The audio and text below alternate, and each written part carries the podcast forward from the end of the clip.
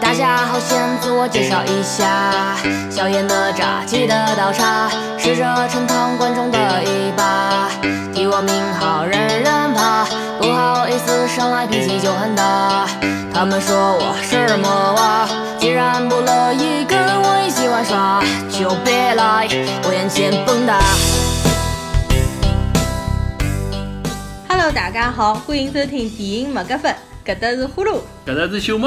今朝阿拉要来个聊哪吒。嘛应该是哪吒武东钢丝。大家好，欢迎收听电影麦格芬，我是呼噜。啊，我是熊木。好，刚刚我们说的是什么呢？不是马桶降水。对，我们今天要聊的就是哪吒魔童降世。对，然后我们的确有很长一段时间没有来更新，有一个多月，主要是我工作比较繁忙，然后一直都没有抽出时间来看这个暑期的唯一爆款电影，对吧？哪吒。嗯没错，然后我们是眼看着它的票房从三亿、五亿、十亿、二十亿的涨上去。到现在都已经超过三十亿了。哪吒当时也引起了很多话题嘛，就是说上海话到底应该如何正确的来发哪吒这个音，嗯真的是把我们都问倒了，我真的完全不知道。我的第一反应也是哪吒。呃，哪吒对吧？然后后面才知道叫努租。然后我们是昨天晚上才抽出时间去把哪吒看完了，而且正好是昨天晚上是上海又刮台台风来的时候，有对一种看哪吒闹海的感觉。对，我们现在其实外面也是狂风暴雨的状态啊。好，那么在我们今天正式开始聊哪吒之前，我们先来简单的过一下我们最近看了哪些片子。嗯，呃，首先是我和呼噜去院线看了就所谓真狮版的迪士尼的《狮子王》。嗯，看完了之后感觉还行，但是也没有特别出彩，所以说也没有特别强的欲望来聊一期。嗯，完了之后呢，我还看了一部院线片，可能大家听都没有听说过的一部西班牙的悬疑片，叫做《隧道尽头》，它的票房也很低，它实际上是国内引进的一部 P 片。这部片子在二零一六年的时候实际上就上映了。除此之外，院线片我们其他都没有看，因为也没有口碑特别好的。呃，我自己在家看资源，我尽量是保持有时间的话每天看一部。我就说说我最近看的院线呃非院线片里面比较新的片子吧。首当其冲就是奉俊昊的《寄生虫》这部片子，其实从戛纳得奖之后，我就一直在期待嘛。最近也闹出了比较多的事情，比如说版权方啊、字幕方的问题啊。这部片子我们也看了，我们希望下一期就来聊奉俊昊的《寄呃，生虫争取》把这个坑填上，不要又立个 flag。对，然后我还看了阿莫多瓦的《痛苦与荣耀》，以及最近还非常火的日剧《轮到你了》，也是一部悬疑剧。那现在还在持续更新的状态之中，现在好像是更新到十六集，差不多每周更新一集的这样的状态。那这几部呢，我觉得都是我个人比较喜欢也比较新的，可以推荐大家去看的一些啊线下已经出资源的片子。好，那么就到此为止，我们接下来就开始正式聊哪吒之魔童降世。呃，要不首先还是呼噜了，先介绍一下哪吒的一些基本信息，包括票房吧。好的，因为我们看的比较晚，所以轮到我们看的时候，现在的目前的国内的票房简直就爆炸了，现在已经三十三亿了，而且这个可以说是暑假的唯一爆款，是没错它基，本上面没有其他的对手，没有太多竞争力，一没有直到现在为止上映两周了，感觉还是就所有的影片排片都是在百分之五十以上，其他的片子都能间歇排一点。对，然后我想到昨天有一部新片上映，叫《上海堡垒》嘛，就被喷的一塌糊涂，就是鹿晗和舒淇的那部片子。本来看看预告片，好像制作的还蛮精良的什么的，结果被喷的，据说豆瓣上的打分形成了 L 字形。你知道什么叫 L 字形吗？就是打五星的一点点点，打一星的一大堆，所以就形成了 L 字形。就回来说哪吒，哪吒的话是七月二十六号上映的，不过它在正式上映之前，提前两周已经在全国大规模的进行点映了。实际上这也是国内现在不少片子喜欢用的一个手法，比如说邓超的那一部呃呃叫什么《银河》。银河补习班对但那部实际上这个点映票房不就太扑了行，对对，所以说就这个这种点映的方式也是双刃剑。如果说你觉得你的口碑能撑得起来，嗯就用这种方式。而且哪吒是确实也是这样，因为它实际上就通过这种大规模的间歇性的点映，实际上靠它的这个口碑，慢慢的把它的票房一下子撑到，就一旦开花了之后，爆的非常高的状态。嗯对的这个还是蛮吃你的对自己的这个自身的功底硬不硬的这么一个打算。是，的，目前来说的话是三十三亿嘛，那么预测内地最终票房有望达到四十七亿。啊，听这个简直吓死了。是就你看想想啊，就是这个动画电影啊，如果说四十七亿的话，那实际上就是超过了《流浪地球》，那它就可能要成为呃，就是目前内地的对，因为《战狼》的话是五十七的票房，这个应该比较难打破，对吧？而且且不说是《战狼》这个问题，你想一想，它作为一部动画片，国内票房动画片再往后排的，即使是进口的动画片，也是被它一骑绝尘，甩的是不知道哪去了，好像最高的也就是十。对，大概也就十几亿嘛。应该就是那个《Zootopia》叫呃，《疯狂动物城》啊，《疯狂动物城》可能就是十几、二十亿不到。是。当时还有一部很火，就是《Coco》。Coco 的话，我记得好像应该也是，反正二十亿左右吧。应该没到，应该不可能达到什么四十多亿。太夸张了，真的没想到。完了之后啊，豆瓣上目前的打分是八点六分，我好像看到开画的时候是八点七，实实际上它这个分数还非常硬。相当坚挺，相当坚挺。对，现在只降低了零点一分，而且豆瓣上目前已经有七十万人的打分了。呃，那么按照惯例，我们应该来聊一下演职人员。但是鉴于这部片子它的配音演员我们都不是非常熟悉，那我们就来聊一下这部片子的导演，实际上也是编剧，就是饺子。嗯，哪吒是饺子的第一部动画长片。不过在此之前，在他化名巧克力的时候，他当时是有两部短片。我们今天把这两部短片补了一下，每一部好像分别是十二十分钟不到的一个样子。一部叫做《打打大西瓜》，还有一部叫做《老板的女人》。OK，呃，关于饺子这个人，实际上近期大家对于他的关注还蛮多的，因为觉得是哪里杀出来这么一路神仙，居然就弄出哪吒这么一部片子，票房大卖。呃，实际上饺子这个人还蛮神奇的，他也是，他好像是一九八零年生的，然后呢，对，然后他实际上本来为什么就我对他关注还比较多，因为他原来是一个学医的人，他是华西医科大学，因为四川那边华西医科大学很出名，他是那边药学院的一个学生，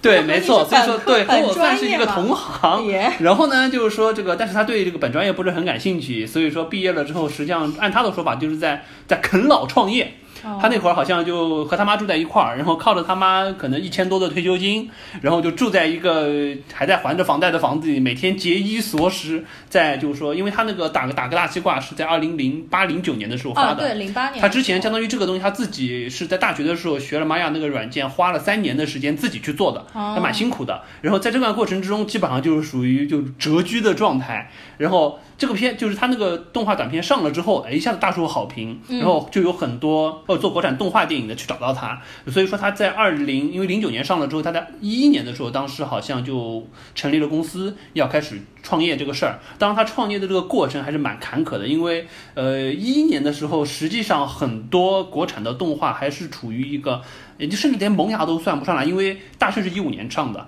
一一年的时候，实际上国产动画大家还是处于一个就非常混杂的状态，所以他在创业的过程当中也也被坑过。因为我最近听了他一个采访，他说当时真的是就年纪轻嘛，也不太清楚，二十多岁的样子，有呃三十三三十岁出头一点的样子，很多东西就刚刚开始踏入这个行业，对于影视创业这个路，尤其是你作为一个创始人怎么做，很不清楚。包括说他因为那个时候发了那部片子有一点名声，还被一个不太靠谱的投资人，实际上就是借他的名声，说空手套白狼，到处去。本来说是要给他投资，实际上那个人也没钱，拉着他的名声到处去做路演，去找别的投资人，去借别人的钱，实际上是有一点空麻袋背米的生意。后来他也是好不容易才和这个投资人熬断了之后，踏踏实实的最后来自己创业。当然最后比较好的一个契机就是二零一五年的时候，光线传媒找到了他，因为光线传媒是 A 股上市的企业，也投了很多公司，包括像大圣当时也有他们的投资在里面。然后一五年正好就光线找到他了之后，当时就说因为还很看好他的创作功底和能力，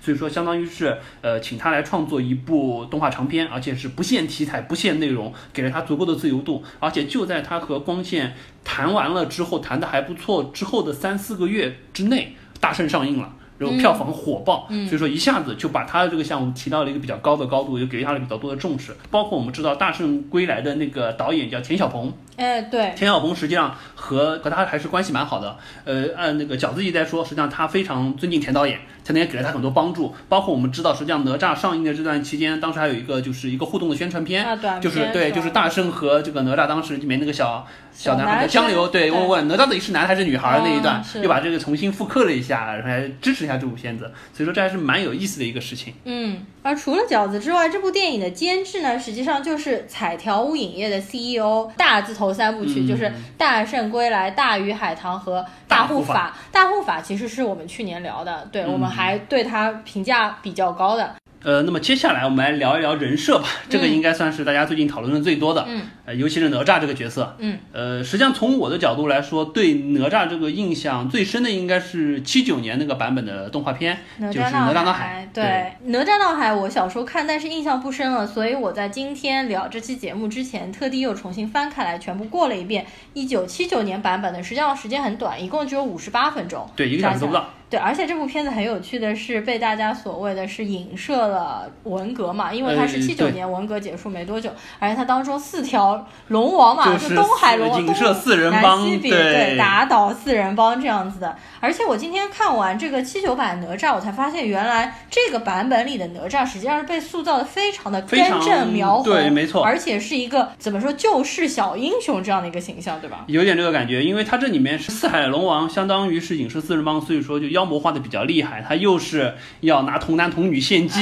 又是对吧？该降雨不降雨，坑害老百姓，感觉是为非作歹的这么一帮人。然后天庭嘛也不管他们，然后导致最后呃还是我们的这个少年英雄小哪吒站了出来，对，然后和他们就说斗争了一场。反正相当于是还是一个偏偏正面形象的塑造。嗯，不过这部版里面应该已经有和原版的书就是《封神演义》已经有过改版了。不过呢，这个版本应该是大家比较能够接受的一个比较经典的哪吒的形象，反抗父权的经典的形象嘛。对，然后它当中其实有几幕我们放在现在看看，实际上是过不了审。就过过不了审的，对吧？就是蛮靠前的。比如说哪吒自刎，对吧？你看看这种能出现在小孩现在的动画片里面吗？而且他那个其实自刎的镜头拍的还是蛮吓人的，因为流了很多血。当然，他没有说像原版《封神演义》当中那么吓人、那么邪恶、那么黑暗。七九版的动画电影实际上还是很有样板戏的感觉，就它当中的配乐，包括里面配乐还有动作的造型，特别样板戏，或者是像唱京剧的时候的那个感觉。然后包括里面有几个人设，我发现和这部电影当中实际上都是相对应的嘛，但是呢是完全相反的性格。比如说那个里面的太乙真人，他实际上是一个仙风道骨的一个，就是我们非常传统印象当中的这个神仙的感觉，然后驾鹤而来啊。还有七九版里面，比如说也是有一群。小孩，不过呢，就这一版的哪吒里面，实际上是借鉴了那一版里面的小孩子，不过性格完全相反了。那七九版里面呢，也是哪吒去救一个小妹妹。那么现在这一版哪吒实际上也是就有蛮多是借鉴原来的版本的，不过进行了创新和改编。好，那么说完七九版的这么一个比较正面形象的一个哪吒，我们刚才也提到《封神演义》，实际上《封神演义》当中对于哪吒的塑造就不太一样了，而且《封神演义》应该来说是更接近传统哪吒，因因为哪吒本身这个形象最早也是从民间神话和传说陆陆续续改编过来，因为最早这个哪吒这个形象实际上是佛教当中的一个凶神。然后这个凶神就是把这个形象传到了亚洲了，呃，传到传到了这个中国之后，陆陆续续有一个由佛入道，变成了道家神话传说当中哪吒这么一个角色，而且从一个佛教的凶神变成了这么一个中国的童子的形象，而且有这么一个就是从莲花当中出生，嗯，呃，就所谓怀胎三年半怀出一个肉球的这个故事，有的又是太乙真人的这个弟子的转世，所以在《封神演义》当中的塑造基本上是，呃，可以说哪吒他是一个混世魔王，就已经不单单是熊孩子的问题了，是一个。混世魔王，他因为是太乙真人的弟子转世，灵珠子转世，李靖实际上对于他还是就是又敬又怕的，他没有什么办法，只能把他当做自己的儿子，好生供养看管起来。哪吒也是从小到大调皮不断，包括我们说和那个龙王之间的事儿，根本不是说呃什么这个龙王本身这个龙家一族非常邪恶，有童男童女，又是这个欺善霸恶这种，实际上他们并没有什么事儿，是。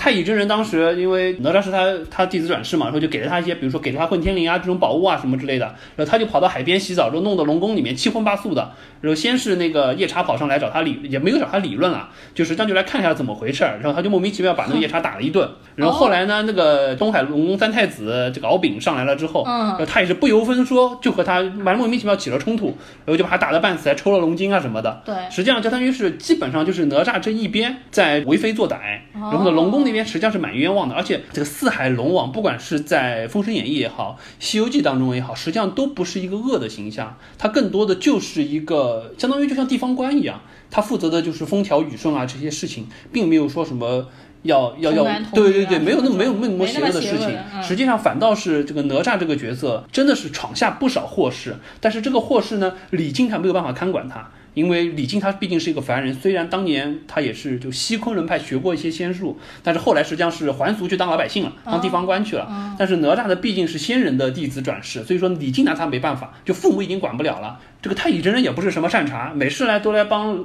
帮他善后，也不怎么去管教他这个弟子，可能是对他这个灵珠子的弟子太过看好，然后反正最后是导致哪吒闯的祸太大。然后就惹怒了天庭，然后导致他肉身毁去，然后重新莲花铸身，造成了现在这个哪吒，而且一下就变成了一个非常正面的形象，三头六臂斩妖除魔，而且莲花之身还可以去克制那些吸魂摄魂的这些妖怪，或者说一些法术，所以说成了《封神演义》当中这个姜子牙这边的一把好手。就帮助姜子牙，就是讨伐商纣王这一块儿，变成这么一个角色，实际上就相当于是早期实际上是一个不太好的这么一熊孩子，就比较后来对，就相当于是就改邪归正，然后完了之后就有点像什么，就有点像你想想就是那个《西游记》当中的红孩儿一样感觉，从小也是魂不吝，对不对？闯下祸事无端，然后完了之后被观音收为善财童子了之后，就乖巧的不得了的这种，有点像这种角色的这个塑造，所以实际上是这么回事儿。啊，所以七九版哪吒闹海实际上当中塑造的那个两元对立很厉害，这个其实都不是原本小说当中有的，对吧？对，至少不是《封神演义》这个版本，或者说是相对比较接近原始这个神话版本的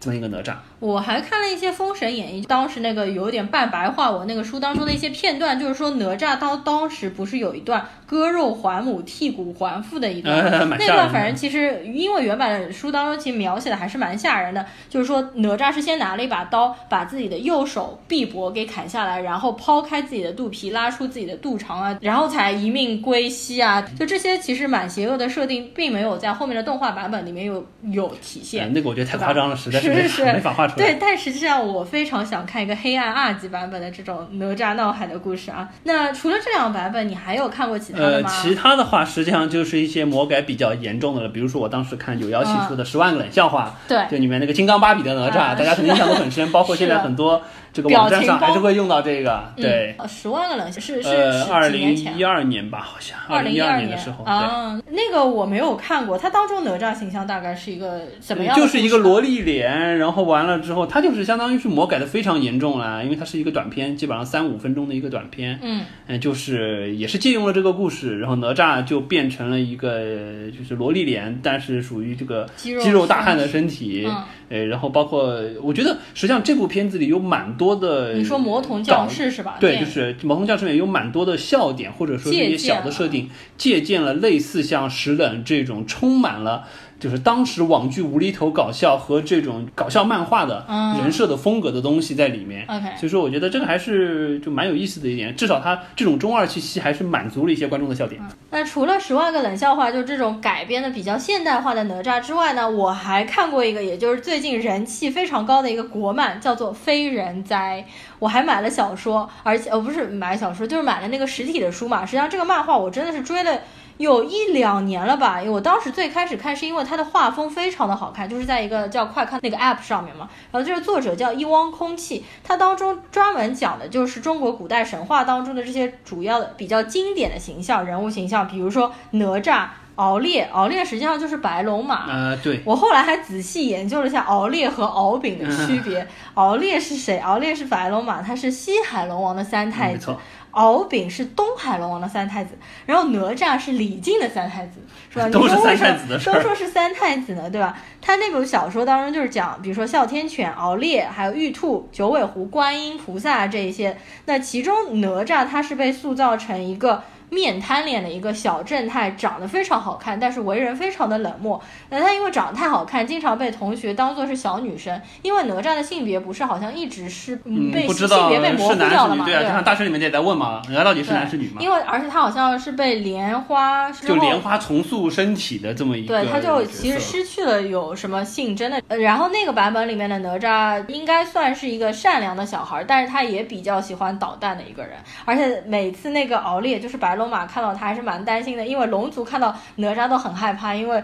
他曾经扒皮抽筋了敖丙嘛。好，那这些就是我们在成长的过程当中所了解的一些哪吒的形象。呃，没错。然后我们再说回，就是说这部片子的哪吒，实际上导演当时说他在创造这个角色之前，实际上应该这样说，导演在选择哪吒之前，他是先定了这部片子的主题，就是所谓的这个打破成见，反抗命运。啊因为这个一方面他说他也和他自身的一些原因有关，因为他是一个学医的人，哦他实际上。转行转到相当于从一个风牛马不相及的专业转到了做动画这个行业来，当时也受到了很多争议，包括不管是他周围的人也好，包括他进入这个行业之后，大家对于他的一些看待也好，所以他自己也有一些自身的原因，再加上就说当时这个主题实际上在一五年左右的时候，已经进入到一个就比较容易吸引眼光的这么一个状态，所以说当时他先定了这个主题，嗯，然后再来选角色、选故事的梗概，或者说选故事借鉴的蓝本，最终选择了哪吒这个角色。嗯，然后当时对这个哪吒角色，他当时也做了很多的考量。他当时第一考虑就是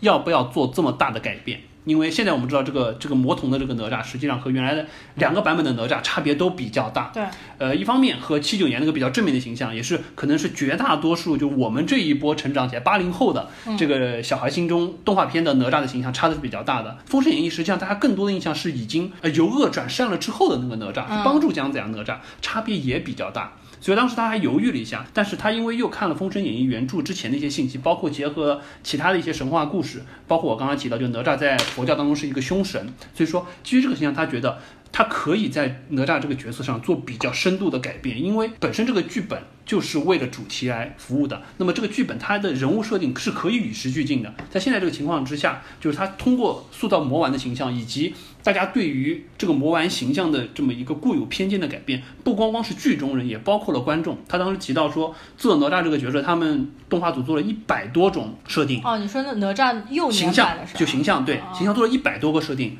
有比现在还要丑的，丑的就连就连人形都看不出来，因为它是魔丸嘛，实际上就是哦相当于就有点魔鬼的这种那就。像这部电影当中，他刚刚生下来一个肉啊，球对，可能有点那种感觉，可能那比那也太吓人。还要夸张那。要是主角是这样的话，那怎么看得下去？就反正就有比这个还要丑还要吓人的，嗯也有就是比较符合传统的，就像是一个小呃小男生或者说是一个小孩小小小小儿童的一个状态小正太的样子。都会有。但最终选择了这个相对就我们认为现在比较丑的，然后这个还还带着黑眼圈的这个，嗯。实际上当时也是赌了一把。他们觉得我宁可让观众在看到这个形象的时候，就天然觉得有一点不太习惯或者不太适应，但是在随着看他的陪伴他成长的过程之中，让观众对于这个形象的偏见也得到一个改善，哦。不单单是剧中的这些人物所以他们实际上做了这么一个选择，确实事实证明也确实不错，嗯。至少我们俩看完了之后，对于哪吒这个形象，第一接受了，对于他的这个偏见也逐渐消除了。嗯，实际上我觉得哪吒的这个人物设计是我觉得是本片的优点之一。我觉得哪吒这个形象是蛮打破了原来我们所有印象当中哪吒一定是比如说正太脸啊，然后浓眉大眼的这种形象。嗯虽然这个哪吒就是眼睛也很大，但是他其实都是眼白，而且他黑眼圈很深，看上去就是一个比较反面的形象。我觉得这个形象反而是比较容易让人记得住的。不像说其他的漫画当中，大家都是比较同样的日漫脸的那种画风。没错，而且这个哪吒当中，实际上我们当时还说他设定的几个比较明显的标签，比如说，呃，我们先说那句话好了，就“我命由我不由天”，嗯，这个话实际上就非常容易让大家记住，虽然非常非常的中二。喊口号对，非常非常的中二。啊是这个实际上这个主题就有点像吧，让我想起了两千年的时候，金河在当时出的那本就是小说叫《悟空传》。也是就是重新去解读了一下这个《西游记》当中孙悟空这个角色，也是有一个让大家重新颠覆这个传统角色他背后的一些心路历程，就像哪吒一样。嗯就那个里面呃简单的说就是孙悟空实际上和《西游记》当中看到孙悟空是不一样的，包括那个里面如来实际上是一个反面角色，他就给孙悟空强加了一个莫须有的原罪，然后就一直要打压他。然后孙悟空实际上在陪伴唐僧去西天取经的过程中，也是一个就寻找自我。定位以及世人对他看法的一个过程，和这个哪吒的定定位是比较像的。我命由我不由天这个感觉，实际上从那个时候开始就陆陆续续在一些也不能说中二了，就是相对而言网络小说对比较燃的网络小说，或者说比较让人觉得哎对传统作品进行一个颠覆的嗯这种剧本当中，能容易让大家产生共鸣的一点。嗯，包括就是那段话出来的时候，整个场景也是特别特别的燃，所以我觉得这个是作为一部商业化的电影，呃处理的还比较到位一点。虽然可能深究下去觉得有一点投机取巧，或者觉得嗯有一点过于讨好观众，嗯但事实证明，至少我觉得从票房角度来说，证明它成功了。对，他的确是非常燃，非常有气势，这个是无法否认的嘛。但是他这个精神内核就是有点喊口号的这个感觉，怪怪的。因为现在其实上你看网络上面啊、微博上面，大家都喜欢把这句话拿出来喊口号嘛，对不对？然后这一版的哪吒设定的其实非常像原来就《大圣归来》里面的孙悟空的形象嘛，没错就是比如说孙悟空需要打破的是他的那那个紧箍咒、是吧？然后这一版哪吒里面他的那个乾坤圈哎也塑造成了像紧箍咒一样的对但是实际上乾坤圈原本的作用是它的一个武器，它可以随时拿过来打敌人，或者是比如说你看七九版哪吒闹海，他是把那个乾坤圈丢出去，然后把那个敖丙就是对捆住了，然后他那个乾打坤圈基本上就打一个残一个的，就是很厉害的一把武器用的。对这版里面把它回归到了，呃，也可以说周星驰那个电影里面对，有点像紧箍咒的这么一个那作用个感觉。对，是的，另外，包括就刚才也提到孙悟空啊，实际上还有这么一个情况，就是从大圣归来到这一步，它的里面的不管是就是说这个孙悟空也好，哪吒也好，实际上它有一个共通的通性，就是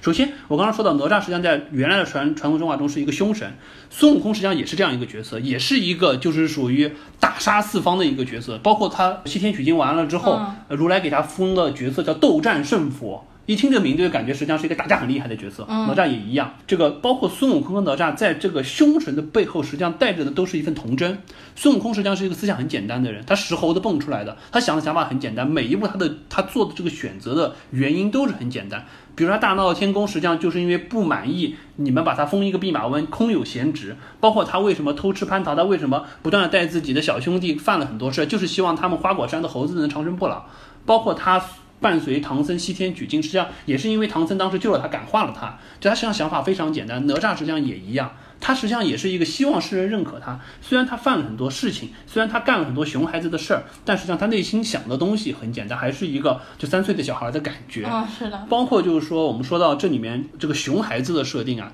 我觉得是一个就现在这个时代非常讨巧的一个角色。嗯，因为我当时看过一个心理学的说法，大家在生活中看到熊孩子会非常非常讨厌。因为熊孩子就他第一不按常理出牌，第二他会破坏你的生活节奏，所以说我们在现实当中对于熊孩子的厌恶或者说是讨厌，是源于和自身有利益有冲突，你侵犯了我的领域。但是大家对于电影中的熊孩子，就像哪吒塑造这种熊孩子，就是既内心单纯，但是呢干事又比较不靠谱，恶作剧就已经就以他的那个。神力去恶作剧，就已经有点容易伤及无辜的状态，但是大家还会比较喜欢。那实际上是什么？就是按照心理学说法，就是每一个成年人心中都隐藏着一个熊孩子，只是你的那份熊劲儿，随着你成长的过程中，你被这个社会所束缚住了，你不能再随心所欲，但是你会喜欢这样子的角色。嗯所以说，熊孩子这个角色。至少在这部片子里，哪吒塑造的这个这个角度和这个限度，刚好是容易激起很多人，就是他感觉还挺怜爱这个角色的，嗯对不对？所以我觉得这个也是他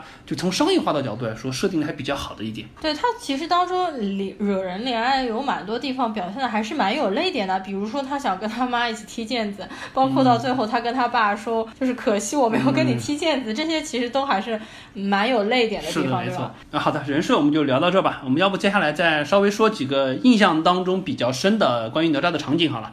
先从头开始说。实际上，第一幕、我觉得整个片子让我抓我眼球的第一幕就是李靖的夫人生下了哪吒，就那一个肉球一样对的那个肉球头跳来跳去，在那边蹦嘛，蛮吓人的。首先是他打开襁褓之后是一个肉球，然后突然睁开了一双大眼，然后那个肉球弹出来之后屏了一下弓，然后把头上那撮毛给屏出来。完了之后他在那边弹跳和滚，其实那一块我觉得拍的还是我挺喜欢的，我觉得塑造的蛮邪恶、有点诡异有有点诡异的，对。但是不得不说这一段实际上马上就让我想到了《超人总动员》，就是《超人总动员里面 弹力女超人他们生的小儿子叫 Jack Jack 嘛，那个小儿子生出来也是像一个肉球一样，而且非常厉害嘛，展现出各种非常狂野的能力嘛。那不得不说，当然这部电影当中还有很多借鉴了其他欧美动画片，我们这个一会儿再说。不过这一幕是让我感觉拍的不错的。嗯完了之后呢，哪吒长大了之后，他逃出了李府，去翻天覆地，弄得人民鸡飞狗跳、人仰马翻的那一段，有一段令人印象最深刻。我觉得整部片子当中让我比较喜欢的就是他去吓那几个小孩儿要去整。蛊他，对，然后实际上是他整蛊那几个小孩的那一系列的陷阱的设计，我觉得设计的都非常好，而且给你马上一个反转，告诉你实际上这个人才是哪吒。我觉得这一系列的就是蒙太奇的剪切拍的非常好。对，就是他这么一个非常快的一个形象转变，对就像 Friends 里面 The Messer become the messy 那种感觉，哦一下子就转过来。包括就说转换回来了之后，实际上就没有在长篇去交代，就这几个蒙太奇的剪接而且那个镜头实际上包括它的这个角度选取的，我觉得特别好。对那这块确实让人都突然感觉就是有一种哎完成度很高的电影的这个质感出来了。是的是的对，因为前面讲实话有一点过于，就从我的感觉来看，有一点过于网剧的笑点，就像石冷的这种风格有一点像。直到那个地方开始，我觉得就电影的质感突然很强。实际上，开始和石冷是有比较像的地方，比如说那个他妻子刚刚生下了一个肉球之后，他嗯李靖李靖想要拿刀劈死他的时候，啊他妈马上冲过去，就是那说我的个被百分之百空手入接白刃的那个感觉有点像。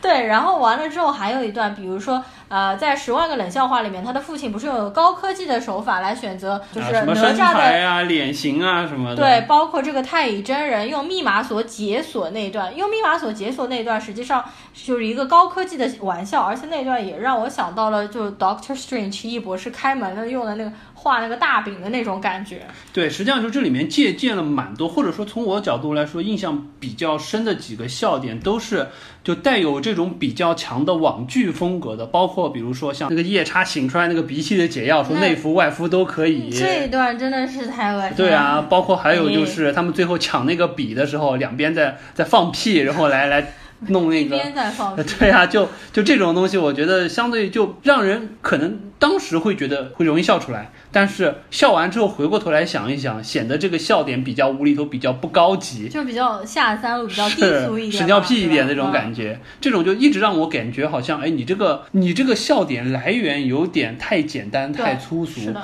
不是一个动画电影应该有的质感。更像是一部网剧，但是直到就是那段蒙太奇出来了之后，我突然觉得，哎，好像这部电影开始进入到一个正轨了，开始要认真的来说这个故事，把它展开了。嗯对，这是我觉得印象比较深的。刚才也我们也说到，就是这一段。嗯当然后面还有还有两段我印象比较深，一个就是呃，当时哪吒在这个自己的宅子里头，就那个烟酒嗓的配音在说，嗯呃，我是小妖怪，逍遥又自在那一段。那段说唱还蛮有意思的，而且就说配合着那个背景，一下子就把魔童的这个形象塑造的还比较清楚，呃，就是属于那种内心相对而言实际上比较简单，但是呢，因为大家的不认可而导致了他的行为越来越过激，呃，这是一段。还有一段就是最后，这个可能就是和我，因为和我玩游戏比较多有关系，就是他最后呃解开了封印了之后和敖丙打的那段，就一下子变成了就成年化的哪吒和敖丙打的那一段，那个确实当时的音乐效果配的蛮燃的，至少我当时觉得蛮燃的，很热血。哦，我突然想起来，哪吒变身成成人的时候，不是就很像超级赛亚人吗？而且全部头发都竖起来，有一点然后冒金光啊等等的，是吧？有一点。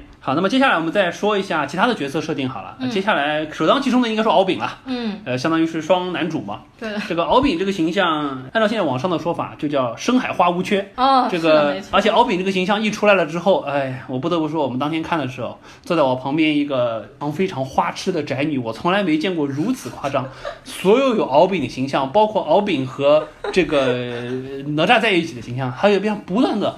花痴般的大声叫“好帅呀、怎么怎么怎么的，导致我的观影容易非常被他的声音打断。是的，但是这个形象塑造的，我实际上我觉得让我觉得有一点缺乏深度，或者说是就太过的典型，或者这样说，他这个形象塑造和哪吒这个形象作为双男主来说，就是典型的日本 Jump 漫画的双男主的设定，非常占这个巧，就让人觉得哎。两个形象冲突，对，非常明显，但是又相爱相杀的这么一个感觉，嗯实际上让我觉得对于这个形象的塑造，好像太就偷工减料了一点。但是实际上，我觉得敖丙才是这个剧当中真正实现了人物弧光，就是真正实现了成长和价值的一个角色嘛。呃，你要说人物形象设定方面的话，我觉得一般，当然是帅哥啊，然后这样子对吧？然后他头上两个角，然后他还很紧张、很害羞、很想把头上角遮起来，就让我想到小龙人了。有点，真的有点。这个应该是属于所有的女生都会喜欢的，特别是小女生喜欢的一个形象。嗯、那么这一次当然也是是有官方卖腐，比如说敖丙和哪吒各方面在海边踢毽子，或者说敖丙和哪吒说你是我唯一的朋友啊等等这些方面，我其实也是半个腐女，对吧？我是不排斥这个的。但是因为这次看电影的过程当中，朽木旁边坐的那个女生实在是太夸张了，一直不停的流汗啊，就是在那边发出一些特别花痴的声音，搞得我非常反感啊。他们现在这一对 CP 应该是网上也非常非常火嘛，嗯这段时间非常热。对，然后我很多学生，因为我学生其实基本上都去看了哪吒，只要票房之所以这么高，也是因为暑期档小朋友们都去看了嘛。我那些学生都很喜欢这对 CP，把他们称为藕饼，哦，就是因为哪吒是一个藕嘛，对，然后那个藕饼一个藕饼 CP。那对于敖丙这一块儿的话，你有没有什么印象比较深刻的剧情？呃，敖丙实际上他在最后阶段，因为他性格做了几次比较快的转变，嗯，一个是他一开始想要去救李靖他们，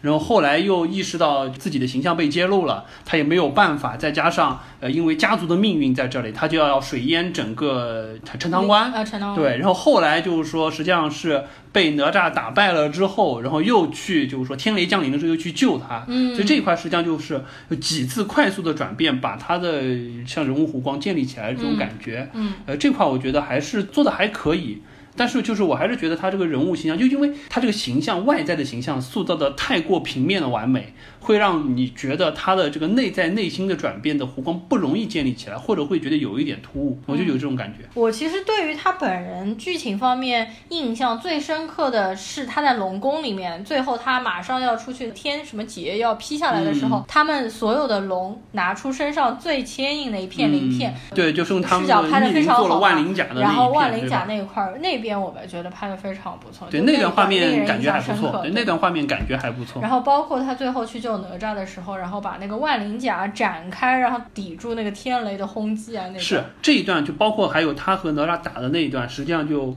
我看得出来，做这个动画功底的外包团队是有应该是有比较强的做游戏 CG 的功底的。因为它里面很多画面展现的方式就是和现在一些制作比较精良的游戏的 CG 画面是相似的，包括用的光效也好，用的比如说一个冲击之后产生的冲击波的这个状态也好，嗯很明显是借鉴了那一块儿。当然这块儿也无可厚非，因为凭良心说，这个游戏产业的这个技术水平确实是要比动画产业、国产动画这一块儿要走得快。因为呃，这个我们一会儿再展开说好了。好对，那接下来我们来聊一下，就是本部片子当中骑着猪猪飞的太乙真人，啊这个看似形象颠覆也是非常大的一个真的是。吃惊了要命，而且这是应该整部片子第一个出现说了第一句话的人。他一说第一句话，你就知道太搞笑了。浓浓的川普，对，因为实际上导演饺子他是一个四川人，所以说这个当中的角色设定里面讲的就是一口成都话，是吗？呃，对，反正就是就是四川的普通话，它不是不是不是川语，因为四川话不是这个样子的，就是四川人说的普通话，就是所谓的川普。啊对而且不光光是因为饺子，包括他们的工作室是在成都啦。哦呃，另外他们导演说了，他们去考证了一下这个太乙真人，因为太乙真人他的修炼的洞府叫乾元山金光洞，说这个地方好像是在现在大概四川绵阳那一带，所以说太乙真人祖籍就应该是一个四川人，所以说四川话也合情合理，是这个样子。然后再说到这个太乙真人这个角色，确实是，实际上我觉得这个角色还是挺讨大家喜欢的，嗯就是属于那种这个大大咧咧，和申公豹完全是一个反面的，完全不一样的角色，非常乐天，但是呢又有一点这个该拎清的时候拎不清，又嗜酒，然后又容易就说慵懒，这个学习仙术的能力还不咋地的这么状态。但是至少在这部片子当中，第一他对哪吒还是很照顾的。因为虽然他知道哪吒是魔丸，三年之后一定会被消灭，但是他还是觉得这个第一有他自己愧疚的原因，第二他还是就是说整个内心还是比较善良的。对于即使是魔丸转世的一个哪吒，还是非常爱护的这么一个，收他为徒啊，帮助他什么，所以这个形象就有点，大家就一直在说，整部片子看下来，哪吒这个角色基本上这就女生在说了，说这个实际上这个哪吒这个角色我们就抛开不提，敖丙这个角色呢太过完美，难以接近，反倒是对吧？太乙真人就属于就是最佳新好男友，我靠，有这么一个感觉，对不对？不要了，还是不要了蛮有意思那还是敖丙比较好。那太乙真人的话，在里面，你说他为什么会超过申公豹被他的师傅选中？因为我觉得他真的各方面比不上申公豹。呃你要是只能说就是他心地善良，实际上这这个申公豹一个他也在说，申公豹说他为什么这个他没有被选中，是因为他是豹子精修炼转世，说实际上元始天尊你们就带有偏见。啊，对不对？再加上，因为本身太乙真人这个设定，他就是就在道教的神话设定上，他就是这个道德天尊，呃，不是是元始天尊的这个十二金仙的徒弟之一，而且他们排行还蛮靠前的，啊，排行第四、第五的样子。本身太乙真人是一个还蛮厉害的仙人了，哦，我的意思是，这部电影当中设定的他感觉不是一个非常厉害的人。呃，实际上我觉得，如果说从这个元始天尊的角度来说，为什么他觉得愿意选，可能就是申公豹，你虽然就典型的反派的这么一个角色属性，就是看身材就知道嘛，一个是极度律己，对吧？身材非常好。另一个就吃成这个样子，但是从选角色的角度来说，或者说从培养徒弟角度说，有时候他们说心性才是最关键的，你人心善才是最关键的。很多时候他们都会对啊，有这种感我的意。思就是说，申只有公豹还是善良和爱才能证明，就是他高过申公豹。而且申公豹有点为达目的不择手段，太过不，当然我申公豹实际上这个角色的反面形象塑造的也不鲜明啊，他到最后明显是弱化了他的反面气质。实际上这个片子里面没有说一个非常绝对的反面形象，申公豹实际上给人感觉也还是比较实际上也是受了的委屈的感觉也是比较有趣的一个角色啊，尤其是他那个口吃的这个、啊对啊 这个这个笑点还蛮多的。然后说回那个太乙真人，我其实蛮喜欢太乙真人那只猪的，我觉得那只猪非常好啊，很可爱，就是挖它的鼻子，然后倒转时光，啊可以倒回去。这个也太像 Doctor 奇异 Strange。博士实际上，奇异博士里面有好几个，就是比如说做手势然后回过去，包括我前面说开密码锁那个像 Doctor Strange，包括它当中有一段，他们两个就是哪吒和敖丙他们在虚空当中那一段也有点像 Doctor 呃。对对对，包括有点像量量子世界的穿越的那一段那种感觉。是的这部片子就很多画面还是借鉴了很多多国外经典的对，完了之后，它除了它那只猪我比较喜欢之外，还有就是它的那个山河设计图，我觉得这啊个设定的真的还是蛮不错的。因为山河设计图当中的那个世界里面，它建立了很多比较强的奇观性，就是他第一次带哪吒进去，然后天上有很多水柱啊，带着他像在走一个游乐园一样的那个。在坐过山车，然后走到哪画到哪那段，那段画面我感觉得还蛮好的。做的挺好的，包括最后最后打斗的时候，他们在山河设计图里面打斗，不是像弹珠一样弹的那一段吗？我觉得这个也是导演本人自己的一个想法吧，因为可能作为一个八零后的小孩，小时候玩过这种弹珠游戏嘛，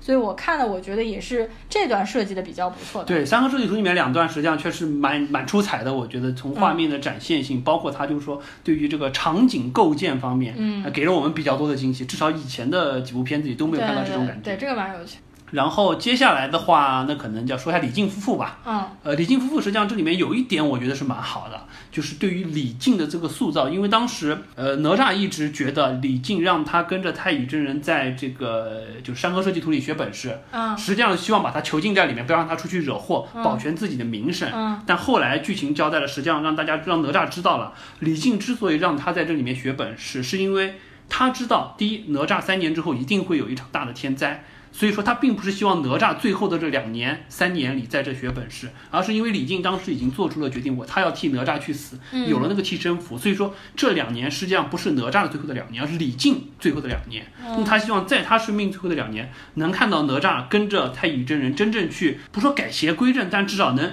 学得一身本领，并且修身修炼自己的心性，让自己能成为一个被世人接受的人。所以说，我觉得这一块设定是不错的，而且这一块是完全颠覆了原著当中就叫反抗父权，是一个非常强的打压哪吒的这么一个父亲的形象。我觉得这个是就相当于是与时俱进的一个比较符合普世价值、容易激起大家共情点的这么一个父子关系的重塑，我觉得比较好。而且看前面这段，实际上我也不知道。看到了后来那一段之后，才知道哦，实际上李靖的这个选择是有一种不说父爱如山，但是实际上是有很多背后深层次的原因的，会让人觉得，哎，李靖这个角色还是让人很尊敬的这么一个现象。我觉得这块是蛮好的。呃，这一段我其实和你的看法就比较不一样啊。其实这一段他突然之间反转了一下剧情，就是哪吒扒着那个猪鼻子的时候回过去看的。实际上这段我觉得拍的是不太好，因为这段实际上是很多比较俗套套的小说当中会用的一个剧情嘛，而且他宣扬的是一种比较普世的、比较保守的一个父子之间的感情的，反而我觉得这个好像并没有原来的老版的哪吒和他父亲反抗父权那个更加有新颖、更加激进的这个观点。呃，我觉得可能也和这部片子的，就是说作者或者说编剧真正想表达的东西不一样。这部片子实际上它已经更多的把它放到了反抗命运这一块儿，因为这里它是设定了一个背景，就是哪吒三年之后必死，因为它是混元珠的一部分。所以说，实际上更多的是说他和敖丙两个人基于自己的出身要去反抗这个命运，所以他把就是说原著当中反抗父权这一个环节下降了非常非常多，甚至把他的父亲塑造成了一个非常正面的一个选择。对，对于。相当于是帮助他这么一个角色，我觉得这可能也是导演相当于是避重就轻啊，尽可能呃不是不是说避重就是相当于是就是说有主有次，尽量突出主要矛盾，把次要的东西全部剔除，把其他的一些角色的塑造尽可能去打一些安全牌，让大家有更多的认同，不要说出现那么多矛盾冲突点，让这个形象到最后有一点人格崩塌，或者说有一点相对让人觉得好像不近人情的状态。大家更容易接受这种有关于父子情啊、普世的价值嘛。所以说这部电影我知道有很多有了小孩之后再去看的都哭得一塌糊涂。呃，人物的话，我们差不多主要人物就是说完了，对吧？然后当中其实有一直有个疑问，就是我觉得这部电影的最后的结局结得比较仓促，突然之间就结束了非。常仓促，对，对，然后还有我很不能理解的一个，就是哪吒和敖丙就把整个城都打得稀巴烂之后呢，全体百姓集体下跪。这段我完全不知道他们为什么要跪，他们是要感谢呢，还是要谢他们不杀之恩呢？这段我也不是很明白，而且嗯就那一个场景刚一出来的时候，我脑子里第一个反应出来，你知道什么？因为我们最近一直在说，就是说《复联四》重新上映了之后，哦有一个删减片段，哦就是钢铁侠死了之后大家集体下跪的那个场景对对对对。我当时看了这个第一个反应是联想到那个，然后我就想，这部片子好像没有谁死掉啊。而且好像是一个好的结局啊，那为什么大家百姓下跪嘛？莫名其妙，嗯对不对？而且从百姓的角度来说，即使我认可哪吒，但是实际上你们这个事儿都是因你们而起，没有什么要下跪的理由。我觉得这块也是就结局的太仓促，或者说是嗯太过就是传统封建主义应该有的这种就愚民百姓对于这么一个相当于是正面形象树立起来了，你们就应该俯首称臣，对对不对？就这么简单的一个事儿，有点就我他觉得在在现在这个里面有点有有点可惜，有点可惜想。把这帮渔民就一下子塑造成他们突然之间就良心觉醒这样的一个形象。我后来看到网上有人说，可能是因为，嗯，就这个天雷劈下来的时候呢，可能会除了劈到哪吒，还会把整个城市都劈完。然后呢，就是因为哪吒和敖丙用了那个万灵甲什么帮他们那挡了一个我觉得不下之后合逻辑的。呢，如果这样子，实际上你李靖老早把哪吒送走就好了，所以我也觉得很害人嘛？奇怪，我是觉得很奇怪啊。我觉得可能只是他只是想导演通过就百姓的一个动作证实了啊大家已经认可了哪吒，对，只是想通过这个动作认可这个但事情而已。是这段拍的不太好，对，或者说这个下跪的这个动作有一点过就让我们觉得好像前面都还是蛮符合现代的价值观的，到这里一下子又迂回去了，这帮人，我觉得挺可惜的。嗯，呃，另外还有就是这部片子，因为呃结尾的时候是在说这个他肯定是要做封神三部曲，还要拍姜子牙什么的包括我们看到申公豹实际上是逃走了，所以可能之后还会有出现。嗯所以说可能我们会稍微期待一下之后他准备二零二零年要拍嘛，明年就要出嘛，所以说应该会比较快就上映，因为我们知道之前所谓这个国产动画大字三部曲都是没有下文的。呃，这哦个即使是大圣后来也没有继续往下去拍，但是这个现在摆明了是要奔着三，至少奔着三部曲去拍。我们可以稍微期待一下这个后面会有怎么样的景象，而且我挺期待说，如果说他每一部都能以比较强，像这部这种比较强的颠覆的风格，去从剧本人设的角度入手，再加上现在这个逐渐进化的画面，我觉得还是挺期待的。嗯，对，这次是彩蛋，其实比较有趣的是，哪吒不停的会提示你嘛，让你不许走，然后 继续对的看彩蛋，而且到最后一个彩蛋的时候，那完全就是漫威彩蛋宇宙开宇宙了，就是哪吒也要开宇宙了，就是《封神演义》也开宇宙了嘛，等于，然后最后完全就是这个彩蛋是预示着下一部预告片，这个是原来在国产的动画电影或者是国产片当中从来没有出现过的。原来都不太敢这样弄。漫威这样的一个系列嘛。对，所以他这次赌还是真的赌赢了，因为这次的票房真的是，啊我觉得导演本人肯定是无法料到是可以这样的，绝对没想到，如从之前没上映之前，就说导演出来采访，或者说是就是说做一些专访的时候，嗯，就非常的谦虚，而且对于自己的片子还是非常的谨慎。他觉得因为我当时还看了一下，就是说他们导演在说，就是很多制作片子当中的一些心路历程，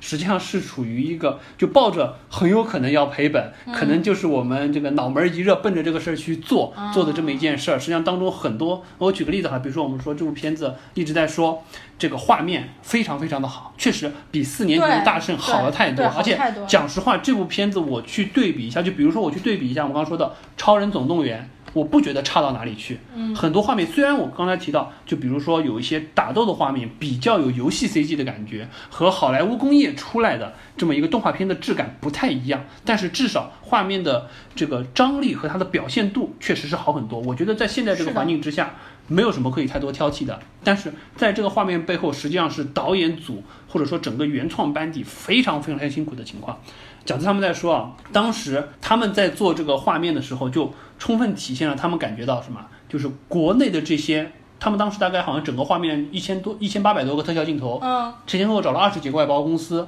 在这个过程中，他们感觉到了国内的这个动画的这个工业水平和好莱坞或者说和欧美差太多，差在什么地方？就是这些外包公司它的技术功底是有的，但是它的技术实现手段和对于你想要它实现的这么一个效果是没有任何概念的。好莱坞是怎么样？比如说我告诉你，他们举了一个例子啊，说，呃，当中有一个场景是哪吒和敖丙在天上打，然后一个撞击把哪吒还是敖丙，我记不清，打到地上的时候砸出了一个大坑，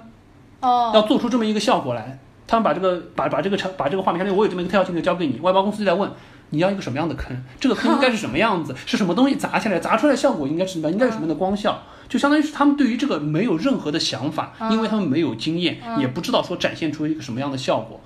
但是你如果在好莱坞这样做，很简单，你告诉他我要一个什么样的效果，很快他会给你出 A、B、C 三套方案。比如说，有的是偏奇幻风的，有的是会偏科幻风的，有的是偏写实风的。你希望哪一种效果出现，你只要做选择就可以了。这样子主创班底就会把它更多的时间放在剧本的打磨、人物的设定上，不用去抠我每一个画面应该怎么样去呈现。但是整个饺子的团队做这块非常辛苦，他花了很多的时间。包括饺子，因为自己他之前做过，他有一些想法，他他还可以亲自上阵去帮他们调一些特效，就花了很多的时间在这里。他说，实际上他最享受的是整个创作前期自己在打磨剧本，虽然剧本不断的被制制片方要求修改，但是那段时间他觉得至少还是比较幸福一段时间。到了后来就有很多时间花在这儿，包括实际上对于有一些特效的打磨，他们花了非常多的时间去调教，这个也是和国内对于就是说一些特殊场景的特效调制或者说是塑造没有经验的一个原因。比如说他们说你在做很多特效场景，如果说是一个有真实可参照的特效，他们比较好做。比如说我们说水。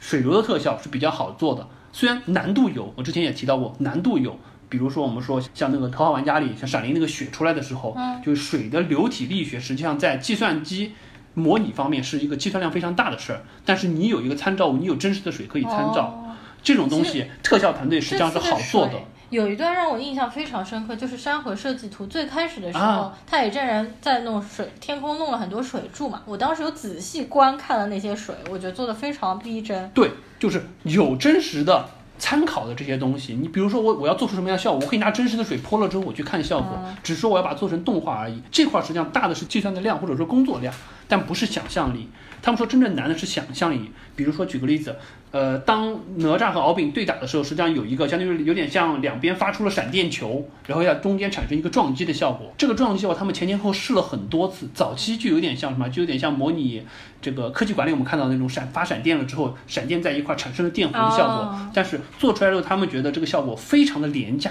感觉就是属于那种，就不说五毛特效，但是属于让人觉得非常非常的平面，非常非常的假。他们后来又试了很多很多的手段，最终实际上他们采用的方式是还蛮巧妙的。他们说他们采用的方式是，首先让两个电产生有点像类似像球状闪电一样的漩涡的撞击然后在这个撞击的过程中，因为闪电我们知道实际上是。就是它是电弧的这个状态会显得比较不饱满，他们又加入了大量的混沌的粒子在里面，有点像是在水汽当中打开了闪电，会让这个画面冲击感第一很饱满，同时又有闪电在里面漩涡和分叉的一个状态，让人觉得非常的真实。包括他们说他们还做了一个，就是呃，敖丙开始不是就是把四海的水都集起来变成了一个冰山，要把整个陈塘关淹掉，哦相当于冰山在天上。然后这个哪吒后来就是相当于是释放了自己火的元素的力量，变成了一个火的莲花，把那个冰山迅速的包裹掉，并且变成了降雨落了下来。他们说那一段实际上对于这个火莲花的花瓣怎么样去包裹冰山形成的这么一个特效。他们前后又做了好多次，因为一开始想的是什么，就是火莲花应该以非常快的速度包裹上去，应该是一个很强的凶猛的火的状态，包括火苗的走向应该是往前冲。但是后来他们说，看做出来了之后，一直觉得不是很真实。虽然也讲不出你哪里不真实，但是一直觉得好像看起来就以常人的感觉看，觉得好像和我们生活中的火不太一样。研究了很久，后来发现说哦，是因为。这么大的一座冰山，要覆盖住整个陈塘关的这么一座冰山，非常非常的大。以那个火在画面当中，在动画当中，可能大概八到十秒的时间，就把整个冰山包住。它那个火莲花从底下蔓延到上面的那个速度，基本上是肯定超过音速了，就是非常非常快的速度。在这种快速的速度之下，火苗实际上应该是被风拉着往后的，而不是往前冲的。实际上就是这么一点细微的感觉让。我们人实际上很多观众看，如果看到原来那个感觉，包括他们制作组当时也会看，就觉得不太对，哪儿不对不清楚，试了很多遍才知道，实际上就是这一点点地方可能违反了一些物理学，让大家觉得不真实。所以就就很多这种细节，他们花着大量的时间去调，这个是就属于国产的动画。他们说，虽然现在大家看到的特效。感觉很不错，但实际上这个是原创班底，就是没日没夜，就已经不是九九六这么简单了，呃，可能就是七二四的这个状态去把这个特效磨出来的。他们说，实际上这一块就体现了，确实这个国产的这个动画这一块还真的是差很多。我刚才也提到，在游戏产业这一块实际上好很多，这个但是在动画产业这一块差很多。实际上一个最大的原因就是哪个行业赚钱，哪个行业就有更多的人进去。这个国产的这个游戏行业实际上现在说起来已经不比国外差太多了。第一，能赚很多钱，比如说腾讯能赚很多很多的钱，所以它可以花很大的成本去投入到游戏的，不管是 CG 制作、画面的隐形制作方面。但是动画这一块，讲实话，实际上一直到大圣归来之前，都是一个不太赚钱的行业。为什么那个时候我们觉得国产动画粗制滥造？是因为大家默认市场的规律就是动画片，你可能封顶的票房就是那么几千万。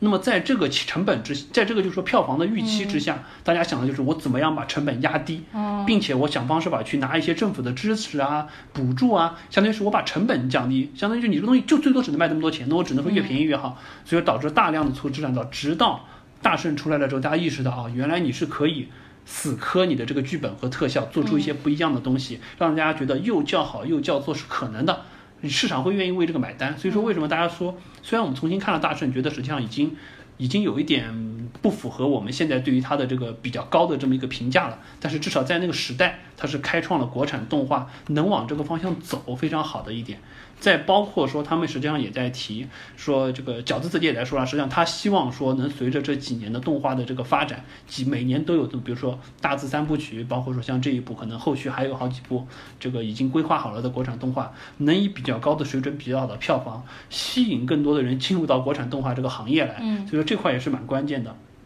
我说到这块，我可以稍微再展开说一点啊，因为这个从我们俩这个看国产动画，感觉实际上印象最深的，或者我们感觉国产动画的黄金时代，实际上都是我们小时候看的上海美术电影制片厂做的那一系列的动画。确实，从现在角度来看，那些动画也是就艺术感很强很强的。它不是一部商业片，它是一部艺术片。它是，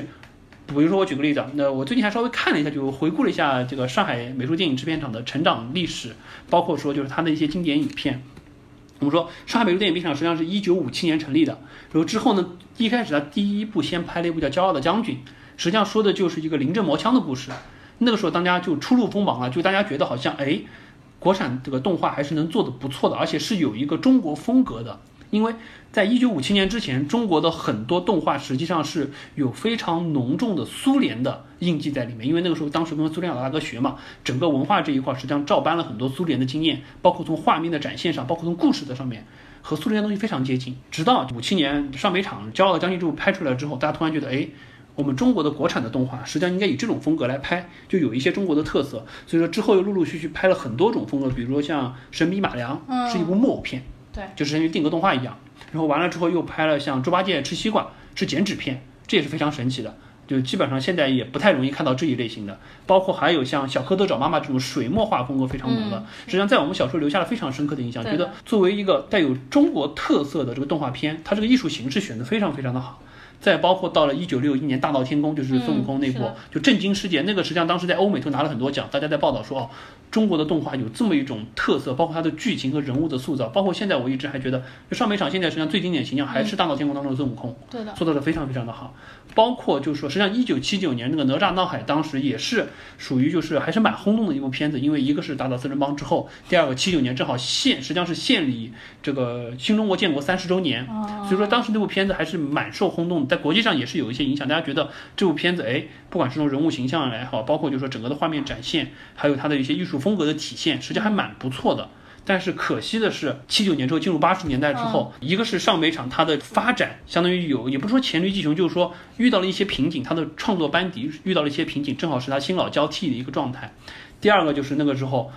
国外的动画进来了，嗯，一九八零年的时候，中日建交了之后，引进的第一部片子《铁臂阿童木啊》，一下子就非常非常的火其。实铁臂阿童木那个手冢治虫不是就是和大闹天宫那个还画了一幅他们的画对，没错，因为手冢治虫来这边参观过，当时还对大闹天宫整个创作觉得很厉害。对，没错。所以说，实际上我当时也是，就是之前一直是小时候都是看，就是说国产的这些东西嘛。嗯后来就看了，就是说那个铁臂阿童木，突然觉得画风完全不一样，嗯而且感觉故事非常新颖，所以说当时一下子就被日漫吊起来了。然后再加上就是说八十年代之后，又有很多美国动画片进来了，而且他们是属于不惜成本的进来，比如说变形金刚。变形金刚当时他为了在中国卖那个玩具，他的变形金刚本身它的版权是分文不取给电视台的，包括当哦时这个中美建交了之后，迪士尼是免费把是米老鼠、唐老鸭的这个版权送给了央视，让你去放，哦就一下子占领了大量的中国市场。而且相比中国的，就是说大家看久了之后，实际上会腻。而且国产的这些片子，实际上都是单独的，就相当于一部一部单独的艺术片，嗯不是一个连续的片子不容易说让你引起长时间的这么一个刺激效应。但是日本、日本的、美国的都是这种动连续的动画片，就印象非常非常深。虽然说就是说国产动画之后，实际上吸取了一些经验。做出了一些连续剧，比如说像《拉萨大王》《黑猫警长》葫芦兄弟》这种，《阿凡提都还是不错的。但是可惜的是，第二个最大的转折点就是九五年的时候，嗯因为之前所有这些动画都是我们叫计划经济的时代的产物，就是每年中影会向就是上海电影制片厂说，就是我要订购多少部动画片，然后大概有哪些主题，有些什么东西，然后完了之后，你这些艺术家你只要负责创作就行了，你做完了之后我买，完了之后我会在各个电视台放，这是属于就属于计划经济时代的任务。但是到了九五年之后，就我们所谓的国产动画计划经济时代完结了。不再像你这些电影制片厂去采购这些动画了，你自己去做，做完之后自己去找电视台去卖。然后这个时候，在这种市场情况之下，实际上有一个很大的问题，就是上影厂的那帮艺术家们，他们实际上更多的是就是事业单位的科班编制，哦。带有这种计划经济时代的思想去创作动画片，从艺术感的角度来说是比较高的，但是从商业片或者从商业化的角度来说是比较弱的，不容易，或者是这样说，我电影电视台买回来了之后，第一，我广告收不了钱。第二，你这个收看率实际上也比不过这个日本或者美国那些动画片，你怎么去 PK？就导致实际上国产的动画一下子就衰落下去。之后实际上二十年之内都没有起来，直到我们说《大圣归来》一五年出来了之后，大家才觉得，哎，国漫好像慢慢又找到了一个新的风格。不管是说它在画面上，哎，可以去一定程度上去学欧美了，有一些人可以做出一些比较好的画面了。或者说是，就是说你在这个剧本的构造上，哎，你不再那么那么传统，或者说是那么的，就是说迂腐，甚至说是感觉带有了比较现代的这种感觉，和很多日本的、美国的现在的一些，就是说动画片当中应该有的一些构造比较接近了，就说慢慢掀起，才从那个时候开始，大家说国漫崛起，国漫崛起。但实际上到现在为止，我还是蛮反感大家在在在拿国漫崛起这个事儿继续来说哪吒或者说是之后的片子，因为我觉得你老拿国漫这个事儿来卖情怀，有有价值，就至少呃有价值的层面在于你把票房撑起来了，能支持更多的人做是一个好事儿。但是你老把国漫崛起这个事儿当做一个卖点，实际上我觉得还是比较可惜的，因为从这部片子来讲，实打实说，画面方面我觉得可以没有什么问题可以挑剔。虽然说我刚刚提到主创比较辛苦，但至少画面出来的效果是好的。嗯，但是剧本上人设有亮点，但是剧本缺点还是蛮多的，而且整个这个。剧本看完了之后，有一个什么感觉，就是还是不太高级，相对比较偷工减料，或者说是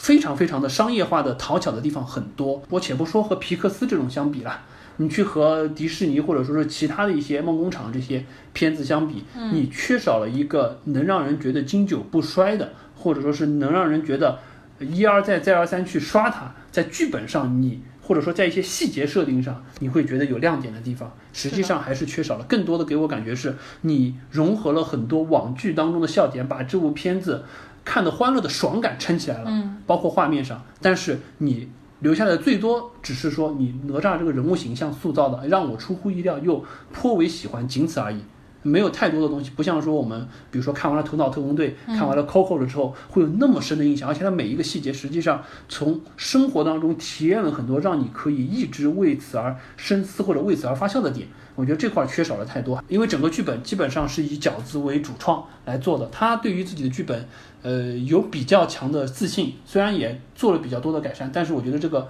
就国内的这个剧本创作功底还是缺少一个整个的团队来去塑造一个相对就是说深度和广度更大的剧本，是这个片子可能最后让我觉得就是国漫可能接下来或者说就国产的这些。整个动画片需要进一步去深挖，如果它能深挖到一个新的高度，可能以后大家就真的不会再把国漫作为一个情怀来提，而是说，哎，我们中国的动画就是可以做到这个水平。我们现在怎么样去和日本，怎么样去和欧美 PK？我们是在每一个层面上怎么去 PK 的状态。我非常赞成你说的这一段，而且你刚刚也给我们回顾了一下上海美术电影制片厂的那一些，比如说动画电影《黑猫警长》啊、《葫芦娃》等等。实际上有一段时间，我们不是还去了上海电影美术制片厂，在上海开了一家咖啡馆啊？对的，它其实当中有设了很多原来的这些，比如说《黑猫警长》、《葫芦娃》还有孙悟空，他们都有做了新的形象 Q 版的形象，然后也在那边卖周边。嗯，没错没错。那那家店刚开出来的时候还挺火，但是现在好像已经无人问。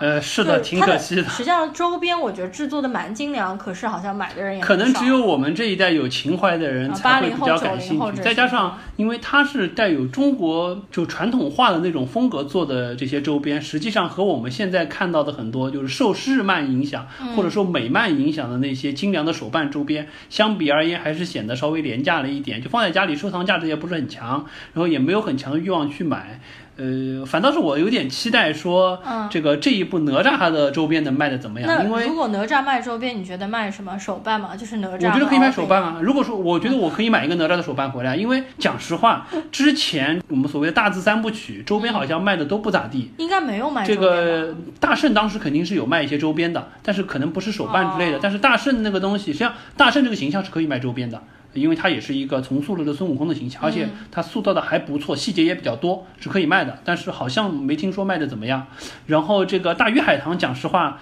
第一二 D 平面的，第二完全基本上是照搬了这个宫崎骏和一些就日漫的画风。说实话，想卖周边不太容易的。大家觉得这一块有太多，就你没有自己的特色嘛？你有太多。这个国外的好的东西在这里，这个大护法就不说了，你怎么能卖颗花生对吧？没有什么，没有什么那个画风就没有什么周边可以买。这三部电影我完全没有听说过有卖周边对，所以我觉得这个，因为现在就这部片子出来了之后，第一很多同人画都已经出来了，再加上我觉得相信以他的这个，因为这里面形象塑造是很走，就是就像我刚说的十万十万冷笑话这一类的网剧的，那么你这种风格是你能出很多周边的，不管是二维的周边、三维的周边都可以出，所以我觉得这块可以卖一些东西，而且以他现在这么火的票房，对不对？趁着现在暑期这一波卖一点周边还蛮好的，而且我觉得他那个周边老少通吃啊，小孩有小孩想买的东西，成年人可能有成年人想买的东西，对不对？宅男有宅男想买的，腐女有腐女想买的，我觉得没问题。宅男想买的是什么？宅男想买的可能是我也不知道，可能我还不够宅。实际上我是蛮想去买一个那个哪吒的了。你说哪吒童年版本的那个手办？我是想大小都买一个。如果说他有童年版的，因为成年版的很帅，很符合，就是就像游戏周边一样。童年版的那个就是那个丑萌丑萌，但是就让人比较怜爱这个角色，我觉得还蛮好的，而且是属于少数国漫里面塑造的形象，让我觉得还不错的一个。之前实际上还真没有。另外一方面，我觉得我也比较支持你说的，现在国漫实际上技术方面和画风方面越来越精进了，然后越来越也高超了。比如说我最近关注的国漫的漫画手或者是插画手，他们的画风我觉得完全不输欧美或者日本的。但是实际上为什么还是说没有非常非常出彩的动画电影？我觉得就是剧作方面的问题，就国内没有说有非常出彩。剧作家或者编故事的人，不像皮克斯有很多非常有想象力的梦想家或者是编故事的人。没错。我们这边的剧作还是比较缺乏一些创意或者是一些生活细节。我觉得如果在剧作这方面再上一步，加上现在的技术以及画风，以后的话可以创造出比哪吒更上一个台阶的动画电影。是的，没错。因为我们俩当时看完了之后，就说在聊了一下感受和打分的时候，我们当时也有一种感觉说。比如说我这部片子，我觉得我可能打七分，但是如果说你告诉我它不是一部国产动漫，嗯它是一部比如说好莱坞做的一个动画片，嗯然后完了之后放到中国来，然后你让我去打分，我觉得我排除掉因素，可能最多只能打个六分到六点五分画面是及格了，对但是剧本方面比较烂，相当于一优一劣一平衡完了之后，可能也就是六点五到六呃六分到六点五分的样子，达不到七分的水平，嗯这个就属于就还是属于国产动画加成，从剧本上来说实际上是拖了后腿的，嗯对不对？好，那么今天我们这个那祖母龙钢丝我们就聊到这边了。呃，下一期节目一定不会再隔那么久了，对，我因为们坚坚决不会再拖一个半月这么久了。没有一个半月，一个月好吗？然后暑假的话，因为也快过半了，还有三周就快结束了嘛，同学们也快开学了，我也马上就可以生龙活虎了。对，好了，那么今天我们就聊到这里吧，嗯大家拜拜。感谢大家可以收听，并且没有取关我们，大家拜拜。后来集体真相还都看哭了，有小野出马，这能不好吗？还在犹豫个啥？像龙一样傻，等着下瘾了再偷偷。大家好，先自我介绍一下，小野哪吒记得倒茶，是这陈塘观众的一把，提我名号人人怕，有心人为我做了一个动画，非要把这故事放大，小野也不好意思不说个话，等你来，记得来呀。